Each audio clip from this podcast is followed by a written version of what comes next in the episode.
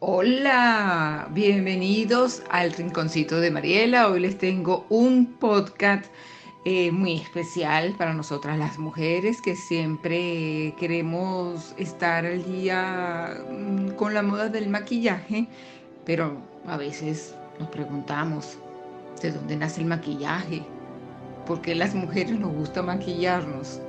Y en este podcast les voy a hablar un poquito de eso, de la historia del maquillaje.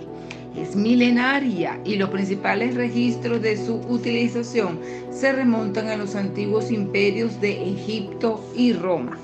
Los egipcios utilizaban colores fuertes y brillantes para resaltar los ojos. Además, pintaban sus labios con ocre rojo y óxido de hierro natural. Para crear los colores usaban diferentes elementos naturales como el antimonio rojo para los labios, mientras que obtenían tonos turquesas o azules mediante la pulverización de piedras y minerales que colocaban sobre los párpados. Con el col, que es la mezcla de hollín y otros ingredientes, delineaban los ojos con una línea gruesa en forma de cola de pez y también remarcaban las cejas.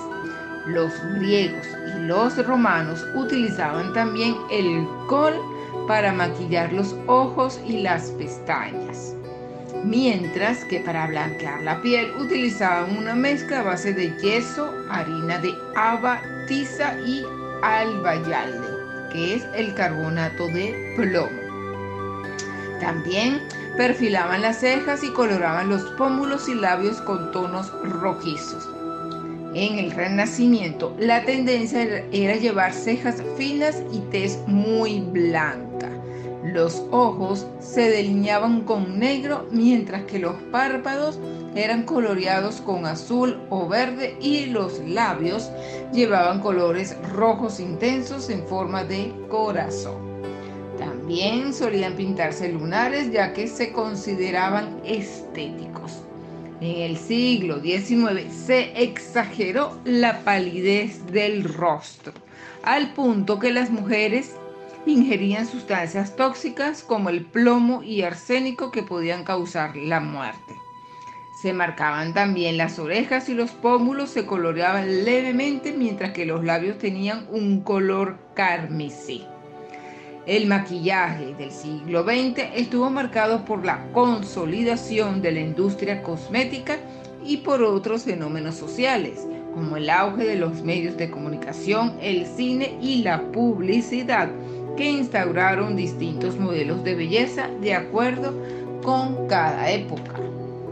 En los primeros años surgen los primeros polvos faciales perfumados, como los creados por el maquillador Max Factor. Los avances científicos también favorecieron la producción cosmética, como el descubrimiento de los esteratos, colorantes que revolucionaron la fabricación de labiales de nuevos colores. En la década de 1930 los maquillajes estaban cada vez más al alcance de las mujeres de toda clase social, mientras que se inspiraban en íconos del cine como Greta Garbo y Marlene Dietrich con un rostro muy claro y aterciopelado, con cejas finas, redondas y con un poco, digamos que un poco caídas, y unos labios finos. Después de pasar el difícil y austero periodo de la Segunda Guerra Mundial, el ideal de belleza lo encarnó Brigitte Bardot y la tendencia dejaba de remarcar la boca con tonos oscuros, dando mayor importancia a los ojos. En los años 60 conviven dos tendencias, una que defendía la sofisticación y otra la naturalidad de la mujer. La piel lucía entonces un tono menos pálido y más saludable. Y con más frecuencia hay quienes se atreven a usar colores estridentes propios de las psicodélicos años 70. También se ponen de moda las pestañas postizas y las cejas extremadamente finas, mientras que en la boca predomina el rosa al igual que los pómulos. Durante las décadas siguientes surge una obsesión por mantener una piel bronceada y conviven varias tendencias. Algunas más atrevidas juegan con colores estridentes, mientras otras están inclinadas hacia el look natural, como sucedió en los años 90, gracias a la aparición de bases y polvos translúcidos y del brillo. En la actualidad, la característica es la variedad y la constante aparición de innovaciones en la cosmética. La cosmética, en consecuencia, es un aspecto de suma importancia en la belleza de una mujer. Sabemos que una mujer, por estar bella, es capaz de todo, incluso de probarse algunas sustancias que puedan ser incluso peligrosas para la salud de la piel.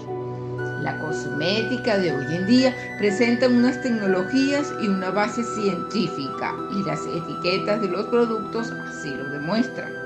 Existen cosméticos de cualquier tipo de origen, tanto natural, vegetal o bien hecho a través de algún tipo de sustancia animal. Entonces, queridos amigos, los invito a usar un maquillaje que nos haga lucir naturales y así resaltar nuestra belleza. Gracias por acompañarme en este podcast dedicado a nosotras las mujeres y al uso del maquillaje. Nos escuchamos en nuestro próximo podcast.